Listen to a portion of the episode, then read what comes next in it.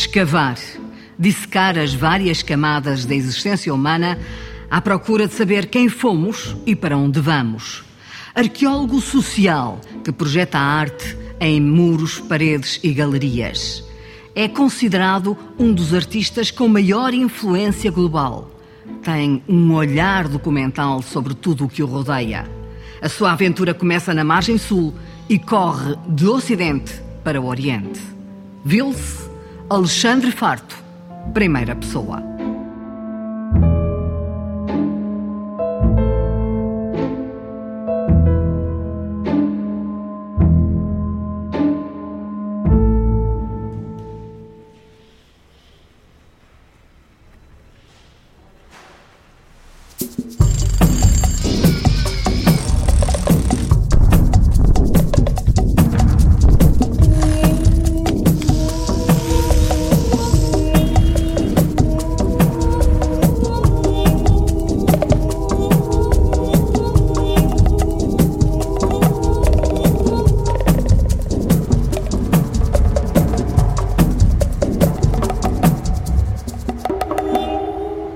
Estamos a entrar naquilo que é o mundo mágico do Alexandre Farto. Tudo está estruturado de maneira a que as coisas que fazem falta e que são polifacetadas, porque não são muitos conteúdos, mas também muitos materiais, estão aqui delimitados por setores. O meu trabalho também é todo, tudo aquilo que acontece na cidade, caoticamente, e tento trazê-lo aqui para encontrar uma ordem.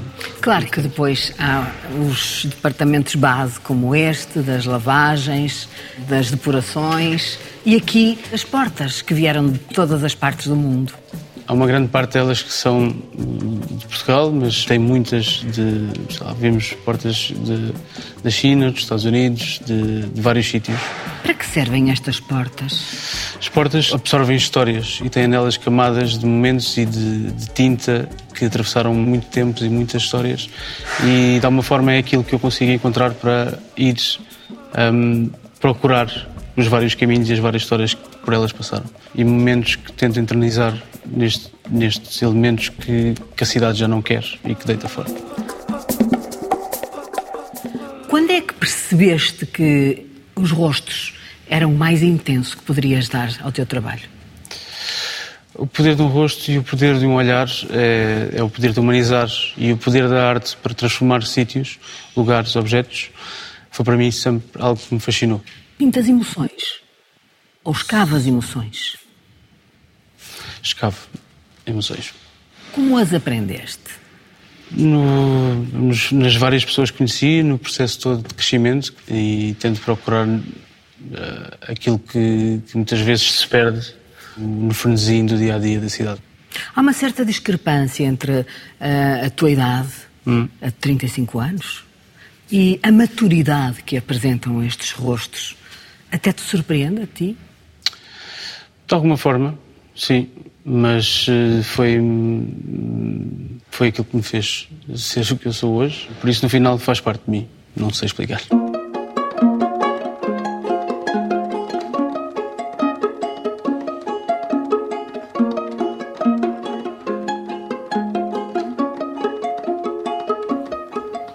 Estes olhos vão chamar a atenção do viajante. Vão para onde? Para a estação do metro de Orly, que recebi o convite há dois anos. Estamos a trabalhar nesse projeto já há algum tempo. Esse tipo de obra pública é já uma consagração importante na vida de um artista. É, foi um convite que deixou orgulhoso e contente. O que é que acrescenta o Vilse neste painel de cerâmica à modernidade? Toda, uh, todo o caminho que o Azulejo fez uh, até hoje uh, foi sempre algo que me fascinou e que teve presente nos sítios onde vivemos. Depois também falar muito com o mestre Cargaleiro também, que é uma pessoa que me influenciou bastante também pelo todo o trabalho que fez. Mestre Cargaleiro tem experiência nas estações de metro em Paris. Também, também, também, também. E com o Vivo Lamego, que, que, com quem trabalhei neste projeto, desenvolvemos uma técnica completamente nova. Foi o que tentei, foi trazer o trabalho e a ideia das camadas para o, o, o azulejo.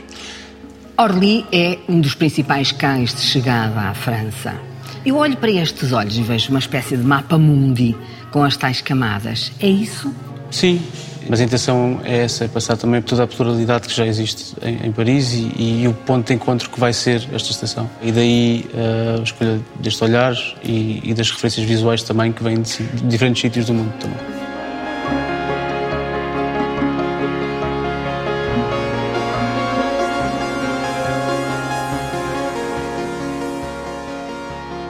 Aqui está o laboratório, nascem os projetos, nascem também as ideias e uh, muitos deles estão aqui já refletidos. Este é um muito especial do CERN, do, do Instituto de Genebra. Estamos a fazer uma parceria com o Departamento de Comunicação e de, de, que trabalha com artistas e, e, estamos a trabalhar a tentar desenvolver uma obra que, que nasce de uma explosão. Processo complicado. Há também uh, métodos e materiais diferentes na base destes projetos. Não é fácil trabalhar o betão.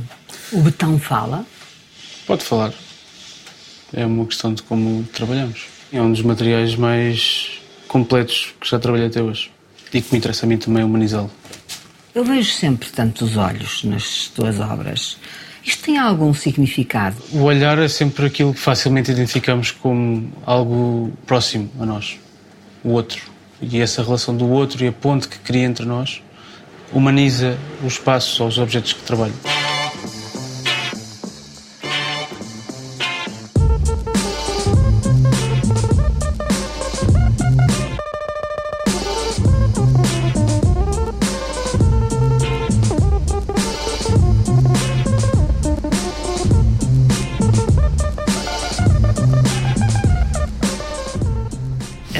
Jogos já era assim?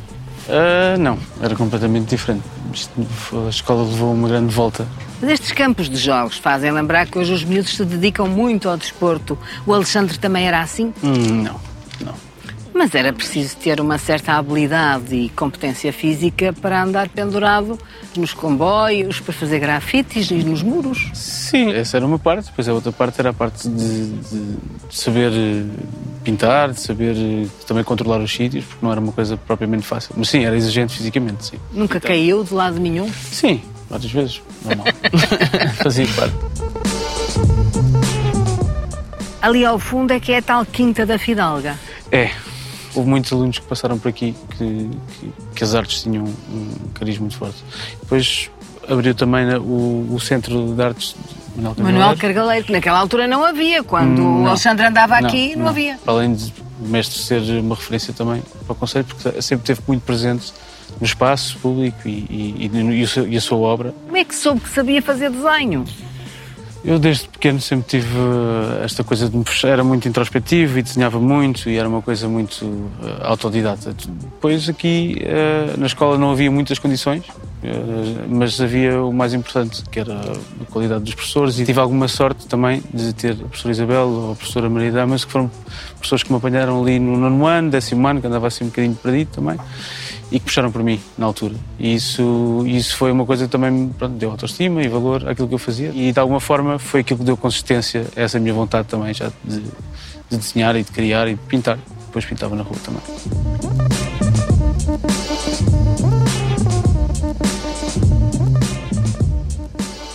O verdadeiro pátio da escola, onde faziam os jogos. Fazíamos alguns, mas era bem diferente do pátio, não era assim. Também não era assim? Também não era assim. Já, já mudou muito mas houve uma espécie de retribuição à escola. A semente que entrou no Alexandre Farto no tempo em que estudou, que é este painel, este mural Sim. que aqui está. Sim. A convite também da, da minha professora uh, aqui, na, aqui na Gera, o Grupamento de Artes, aliás, as duas professoras, e tentámos fazer um, um workshop com todos os alunos desse ano e, e, fizemos uma homenagem também a José Afonso, que foi uma, uma referência para mim também desde criança. E que dá o nome à escola. E que dá o nome à escola também. E, e fizemos basicamente um, uma peça colaborativa com todos os alunos, aliás, assinámos todos, tivemos a partir a parede para criar o rosto.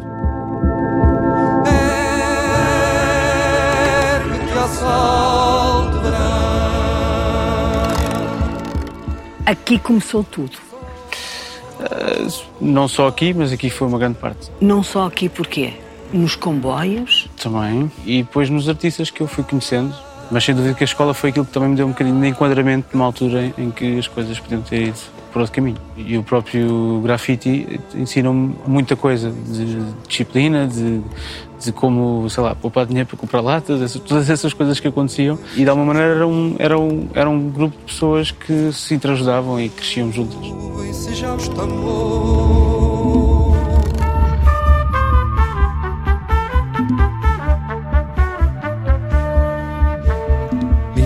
do Uau, foi preciso passarem anos para finalmente colocar a marca, a assinatura num painel. É uma paisagem do Seixal. Uhum. Azulejo, preto, daquela cerâmica de mexer, não é? Que se pode apalpar. Como diz os mestres. É uma homenagem a Manuel Cargaleiro. É, e foi uma grande inspiração na altura, porque era uma, uma das fases em que se estava a ensinar sobre a obra do mestres e, e lembro-me de ter vontade de fazer um sítio de contrastes, mas também um sítio cheio de. que nos também nos dava vontade de sair nessa altura.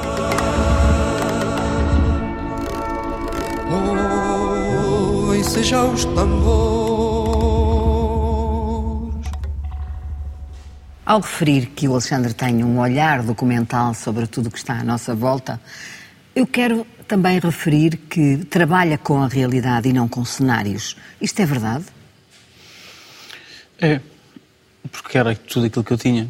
É muito importante para o homem a sustentabilidade ambiental, mas também um equilíbrio económico e político global. É hoje, em termos artísticos, também um ativista? De certa forma, sim. Quando comecei, não eram essas as minhas preocupações. Era um rapaz na sua fase de rebeldia e queria explorar o mundo e queria conhecer e sair da margem sul, mas fui crescendo e tentei utilizar o trabalho como uma forma de chamar a atenção. Nasce no final dos anos 80, numa família que tinha vivido de forma intensa todo o período revolucionário. O meu pai, desde cedo, tinha muitas discussões políticas em casa, fez jornais de parede, esteve envolvido também na, parte do UDP, minha mãe também e deu-me, se calhar, uma, um olhar sobre o mundo um bocadinho consciente, não só da nossa situação, como do país, e também todo uh, as frustrações do pós-abril. Uh, sou um filho de alguém que, que viveu muito intensamente esse período e, e, é natural que tudo isso fosse muito próximo. O Alexandre sente que esse ativismo, essa forma de reconhecer o mundo ainda está presente e lhe foi passada? Ou é alguém que age com uma liberdade sem limites? Eu acho que sou alguém que vive com, esse, uh, com, com, com, essas questões e realidades que me foram. Uh, que fui exposto, não é? Mas que, que crio para além disso. Sempre tive muito consciente dos morais que ainda haviam em alguns bastante Aqui, presentes. Em Seixal, Barreiro. Seixal, Barreiro, toda esta zona era muito. Morais de mensagem política e ideológica. Sim, e da esquerda à direita. Ou seja, o espaço público era o espaço de confronto de ideais e de tentar confrontar novas realidades. Os tais dogmas que foram todos uh, levantados e toda a transformação que aconteceu no pós-25 de Abril. E ver e viver com esses morais já nos anos 80, quando já estavam esquecidos, queimados do sol, a desaparecer, e depois mais tarde, quando começou a surgir o grafite e a publicidade também no espaço público, era toda um, uma cacofonia visual, além de todos os azulejos e toda a nossa tradição que já existia no espaço público, que sempre me chamou a atenção. E foi isso que também me levou a, a eventualmente participar nesse acumular de camadas. Mas tentando é compreender os dois lados, o lado comercial dos MUPIs e o lado ideológico dos morais. Na verdade, as paredes eram quase um, um, reflexo das transformações que aconteceram em Portugal. E de alguma forma era um livro para mim de, e de procura de linguagens, de histórias, e foi sempre algo que estava lá e que me permitia ler uh, essa transformação. Sendo que essa transformação acelerou muito, não é? Porque essas camadas cada vez foram transformando mais, a Câmara começou a pintar tudo branco, depois havia mais grafite, depois havia publicidade, depois ainda havia alguns restícios de mensagens políticas e, e de alguma forma isso deu-me um bocadinho uh, o espaço para... Da ação. Da ação. O tal caos onde procura uma ordem e um sentido para a vida. Sim, de alguma forma. Em que ponto é que ficam os dogmas? Crescemos, evoluímos e percebemos uh, a realidade e, e, as limitações dos dogmas. Sempre tive um lado social e de associativismo muito forte, desde, desde que me lembro, de, estive envolvido em projetos como a Associação Capaz, na Rentela. Muito jovem? Sim, sim, 16, 17 anos por aí. Pode-se dizer que o Alexandre foi uma criança rebelde? Era, de certa forma, sim. E o grafite era a maneira, era a maneira de eu me conseguir uh, participar e dizer que eu existo, uh, que só por si é um ato político, mas isso é outra questão.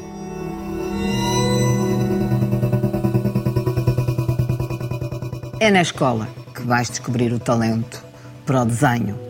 Mas a verdade é que as notas não foram suficientes para chegar às belas artes. Mas chegas a uma escola muito importante em Londres com um portfólio na mão, a St. Martin's School, uhum. e significou uma grande oportunidade não ter tido a nota para entrar em Belas Artes. Sim, de alguma forma, uh, sim. Quando vais para Londres já estás a fazer os rostos nos muros? Sim.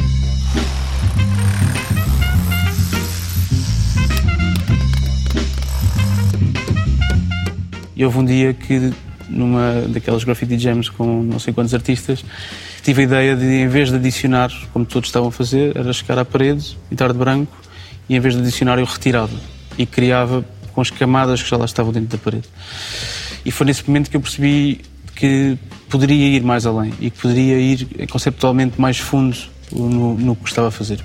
Mas a arte no espaço público quebra barreiras, só-me a lembrar, por exemplo, do Morro da Providência no Rio de Janeiro, Sim. porque tem um objetivo fulcral, que é de dizer que há pessoas envolvidas em mudanças da cidade. É, faz parte do, do, do poder que eu percebi que a arte no espaço público pode ter. Não só legal, como ilegal. Utilizar o trabalho e a arte para pôr a atenção num assunto. Como é que ficaram aquelas pessoas que, que, habitavam no bairro da Providência e que foram expropriadas quando viram os seus rostos escavados naqueles, naquele morro? O senhor Edinho, por exemplo, ele tem uma frase e ele disse: Eu nunca saí daquela casa, eu sempre estive ali. Ou seja, as camadas onde ele viveu, no quarto dele, hoje em dia estava lá uma representação que o representava e que ele se sentiu pronto, cheio de orgulho e eventualmente. Por continuar ali. Continuar ali, porque também me interessa esse, esse, esse trabalho de, de continuidade e de, e de ação. Rapidamente essa ação evoluiu para o mundo inteiro e foste até Xangai, Hong Kong. A ideia é sempre a mesma, ver a velocidade a que se mexem, a que evoluem as cidades. Todas essas viagens que para mim foram uma descoberta e ao mesmo tempo foi também super interessante perceber que as camadas que eu cravava em Lisboa ou em Londres nessa altura um, eram diferentes das camadas que eu tinha em Moscou, ou tinha em Xangai, ou Porquê? tinha em Kiev. Porque cada sítio tem a sua história, cada cidade tem a sua história, os materiais são diferentes em cada cidade, as coisas que se encontram nestas camadas são diferentes e de alguma forma as paredes eram quase como estes fósseis ou, ou estes estratos de terra que eu ia descobrindo e, e contavam histórias também. Também percebeste que no Oriente a mudança é muito mais rápida nas cidades do que aqui no Ocidente? Sim, mas para mim foi super interessante ver isso e mais do que isso senti uma necessidade de captar o momento, de, de eternizar o momento da velocidade e de transformação que estava a acontecer, que daqui a 20, 30 anos, se calhar olhamos para trás e nem sequer tivemos tempo de captar aquilo que aconteceu.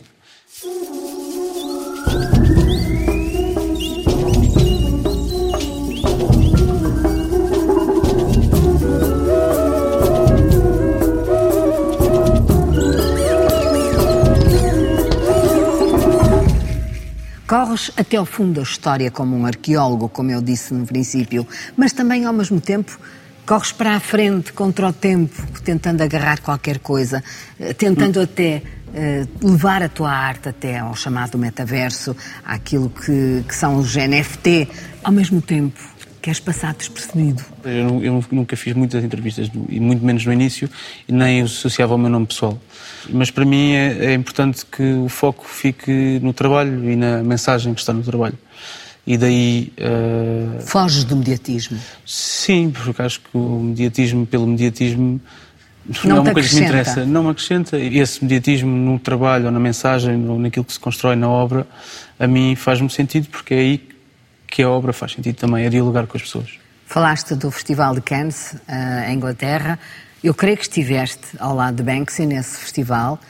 Penso eu que conheces Banksy, não te vou perguntar como é que ele é, nem quem ele é, mas apenas se o teu caminho e o teu percurso é um pouco similar nesse sentido de querer estar fora do espaço mediático, mas ao mesmo tempo querer influir e interferir nele.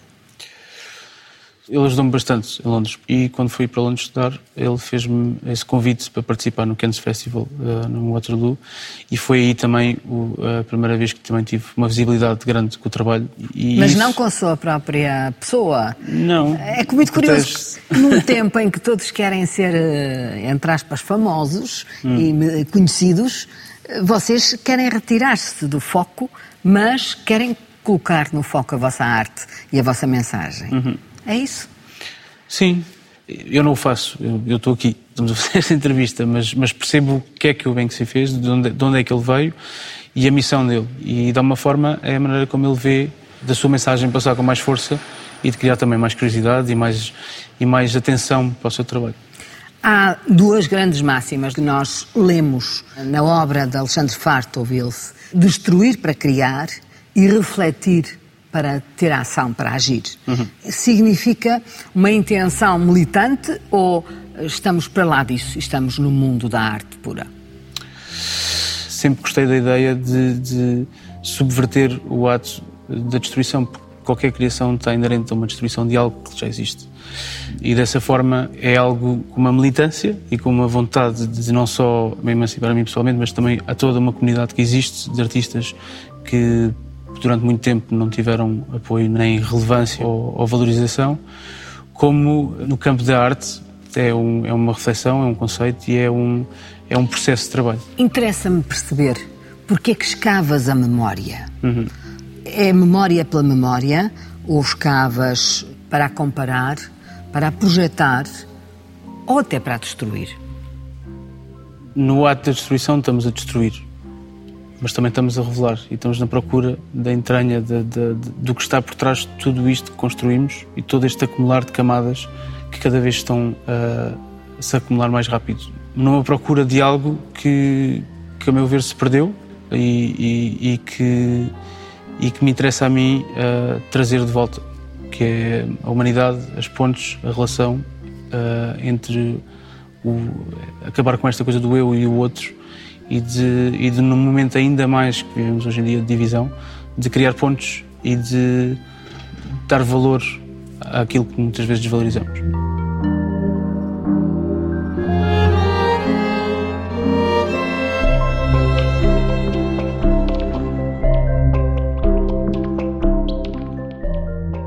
Da lata de spray ao stencil, ao metal, à explosão de pirotecnia?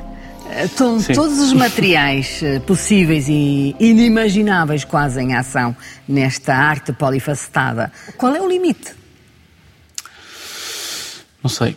Para mim, tudo é suscetível de, de ser valorizado e de ser recontextualizado e de, de, de, e, de, e de nos passar uma mensagem. Qual é essa técnica da, da explosão? Como é que é possível trabalhar uma parede? Todo esse, esse, trabalho foi uma construção que vem de um período em que eu, pronto, eu, eu era VJ dos Orelha, de Buraca Som Sistema na altura, trabalhei também muito com o Manel Reis no Lux e fazia essa parte toda de vídeo e tive um bocado de contacto com todo esse mundo da pirotecnia que vinha muito dos concertos e fiquei sempre fascinado com isso e houve uma altura que quis experimentar uh, fazer basicamente aquilo que eu fazia com o martelo, mas com cargas uh, na Explosivos. Parede. Explosivos, basicamente.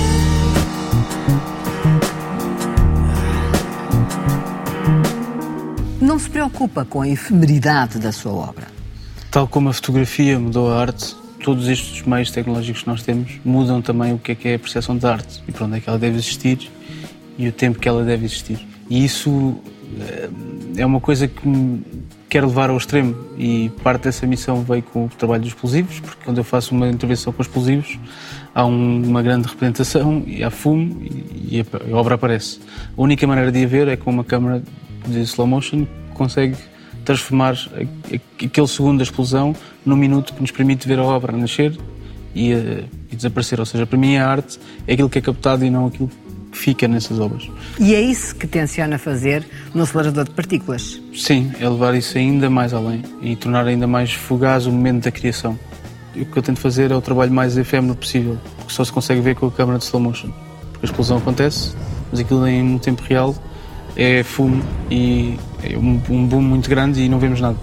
O tratamento de imagem foi uma das tuas grandes criatividades. Essa abertura do álbum do YouTube é alguma coisa que fica para sempre? Sim, e foi, foi muito especial e ainda mais pela abertura que tiveram à interpretação do, da, da, música que queriam que, que eu fizesse o vídeo. Foi, foi bom ter esse reconhecimento. E hoje estamos no vídeo, muito voltados para o vídeo. Muitas das exposições são justamente com o vídeo. Qual é a ideia de, de colocar a cidade no centro da, da atenção? O que eu tentei fazer foi, desde 2014 até uma semana antes da pandemia, em Cincinnati, filmar as várias cidades onde trabalhava um, e fazer exatamente o oposto, que é uma cidade, uma cidade andando com muito rápido. E o que eu fiz foi filmar a 2000 frames por segundo, que transformava um segundo em um minuto e meio. E, e nesse processo dava-nos visibilidade sobre tudo aquilo que perdemos na nossa rotina, na nossa rapidez da cidade e conseguimos ver os, os belos momentos que temos em qualquer cidade. No topo disso, confrontei cidades como Hong Kong, Xangai, Lisboa, Londres, um, Paris. Quase que nos perdíamos neste labirinto global.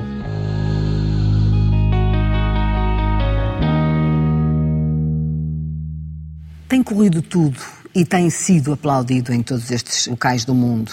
Aliás, a revista Forbes coloca Alexandre Farto como um dos artistas com mais influência hoje a nível global. Sim, sim, não foi, sei lá, não, a Forbes não é propriamente uma revista que, que, que, eu gosto muito ou que leio muito, mas, no entanto, não deixa de ser algo que valida o trabalho e que, e que fiquei contente na altura, como é óbvio, ainda para mais porque tinha um dos curadores que admiro muito, que foi quem, quem deu o nome. Mas é bom ter esse reconhecimento do trabalho, não só para mim, como para a equipa, porque não, este trabalho também é um trabalho de equipa que também lutou todos estes anos para conseguirmos chegar uh, ao momento em que estamos. Ao gerir uma equipa tem pessoas, tem salários para pagar, tem materiais, tem alugueres. Como é que uh, estás perante esse mundo económico ou comercial que também tens que fazer frente como artista? De alguma forma sempre o vi como um meio para um fim e como uma, qualquer organização tem que dar condições de trabalho. Há um trabalho muitas vezes invisível, desde condições de segurança, todas as partes burocráticas que envolvem fazer uma parede são muito complexas e uma organização de um ateliê que fazemos tantos projetos ao mesmo tempo só conseguiria como organização. E daí que cresceu o ateliê, começou inicialmente em Londres depois é que veio para, para Lisboa. Underdogs, a galeria, Sim. e uh, uma empresa de comunicação Sim. também e o, e o Festival, Festival Iminente. O advogado de Banksy defende que o edifício passou a valer muito mais e, e que é o prédio que vai agarrado à obra e não a obra ao edifício. Isto faz sentido hoje? O sistema arranjou uma maneira de se apropriar também dos artistas e também dos movimentos que eram contra o sistema. Isso é natural e não está na mão dos artistas, essa parte. Há muitas cidades que ganharam com arte no espaço público. Houve uma série de artigos que falavam de Lisboa como um epicentro de haver muitos artistas no espaço público. Essa, essa valorização que acontece, que é o argumento do advogado também que se pode defender, é só curiosa para mim, porque durante muitos anos uh, era exatamente o oposto que acontecia. É provável que uh, continues a crescer uhum. e qualquer dia sejas um artista uh, com um valor acrescentado cada vez maior pode ser um mergulho no capitalismo? Sim, é, acho que hoje em dia é, é quase impossível uh, vivermos sem termos essa ligação com o sistema que vivemos. Tudo aquilo que o meu trabalho me permite, para mim, isso é um, também uma maneira de utilizar o próprio sistema para dar oportunidades e espaço a novos artistas. Por isso, é o jogo. Faz parte de, do momento que vivemos aqui.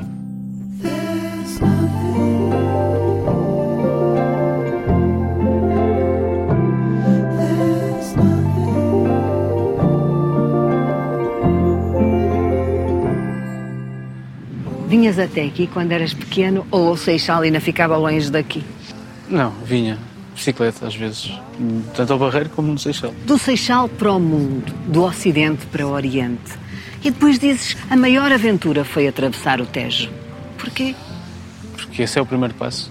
E foi aí que me abriu ao mundo. Porque foi aí que conheci pessoas com outro espectro diferente do meu. E, e permitiu-me ter eh, todo o preconceito e todas as grandes questões que existiam, que eram muito maiores do que o Rio. Tive que viver com isso, como toda a gente que vem de um subúrbio de Lisboa, Porto ou de qualquer cidade do mundo. Todo esse processo de descoberta não foi pelas vias das galerias ou das, da, da escola ou da instituição foi através do grafite e da comunidade que existia dentro do grafite, dentro do próprio hip hop, que uniu de alguma forma as, a, a periferia de Lisboa. E foi a partir daí que eu consegui conhecer o mundo e consegui atravessar o rio de alguma forma. O grafite foi o começo de tudo? Foi. Foi. Tinha que ser feito de uma arrancada, de um momento, tinha que ser feito rápido e bem. O grafite, como pronto, na sua gênese, é ilegal e é uma coisa que vai sempre acontecer mas foi de alguma forma uma ferramenta para mim para eu me conseguir expressar no espaço e, e dizer eu existo e ao mesmo tempo fazer-me pensar sobre a condição que eu tinha e, e, que a humanidade tem na cidade, no botão. Havia códigos. Esses códigos que escreviam nos muros era de uns para os outros? Era também, mas não só. Havia também murais que eram feitos com o objetivo de comunicar com, com, com toda a gente mas era um meio muito acolhedor, porque eram os mesmos códigos, podias vir de onde viesses, e de alguma forma era isso que era a cola que nos interligava, independentemente do estado social que tínhamos ou de onde vinhamos. A verdade é que há sempre uma aproximação ao mundo urbano na arte do, do Vilse, do Alexandre Farto. Uhum. Isso pode significar que há também uma clivagem aqui com o mundo rural, até com o interior. O trabalho nasce mesmo como uma crítica à, à desumanização da urbe. E é nesse confronto e nessa intervenção e nesse escavar de ir à entranha da cidade que eu tento procurar a humanidade que se perdeu. Cresci a ver essa transformação e, e é nesse, nesse momento, ou seja, que eu vejo a transição da urba chegar, que era no sítio onde não havia estradas alcatroadas, onde não havia, onde o cimento tinha acabado, ainda estava fresco de chegar, onde o comboio só chegou quando eu tinha 10 anos ou 12 anos porque ligava a Lisboa, porque antes disso eram duas horas para chegar a Lisboa, e é nessa perda que, que, que, que o trabalho surgiu e que esta vontade uma, de trabalhar. Uma perda de humanidade? De humanidade, ou, ou de algo... Hum, que era mais puro.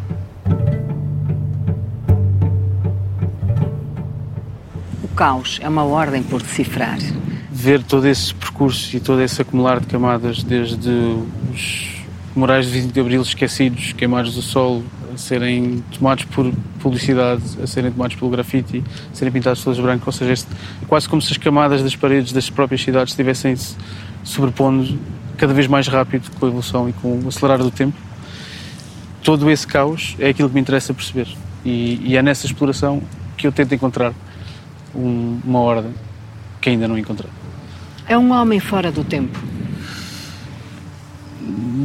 Não sei se sou a melhor pessoa para o dizer, mas, uh, mas talvez um, o tempo me tenha ultrapassado de alguma forma.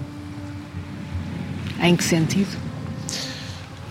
Fui atropelado por ele, como todos nós. É por isso que a obra do, do Alexandre é tão rápida, tão, tão premente. É, pode ser rápida e premente, mas a intenção é desacelerar, é parar o tempo. Desacelerei tudo em que cada segundo se tornou, tornou em dois minutos. E de repente toda a beleza que se perde no meio de uma cidade consegue-se ver. E é esse atropelamento do tempo em que vivemos que me preocupa e que nos faz perder, uh, se calhar, a beleza do, do momento.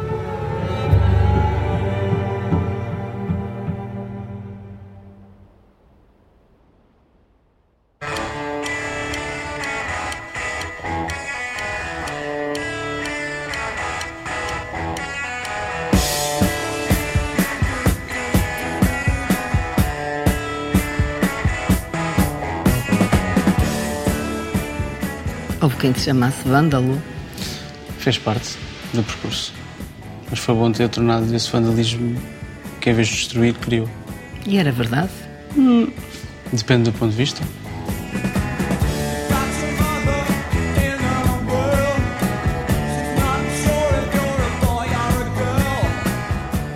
Como é que aqueles pais ativistas veem hoje um filho em ação no mundo das artes, no mundo global?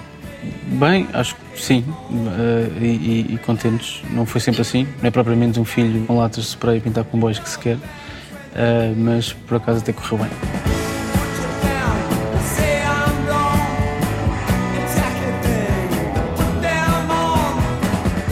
Quando tu nasces em 87 já não se cantava pão, paz, habitação?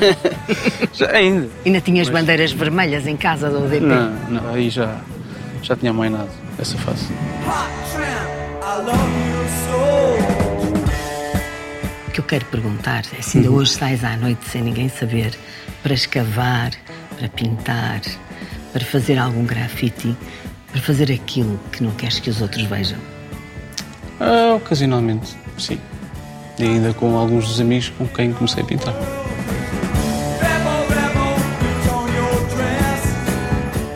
Interessante como é que se compatibiliza a memória que escavas nos muros com um certo desejo até de efemeridade da obra. Com o facto de aceitares uh, que quando fazemos uma obra no espaço público ela não é nossa, ela é da cidade. E a cidade é que dita ao final dela, como ditou o início também.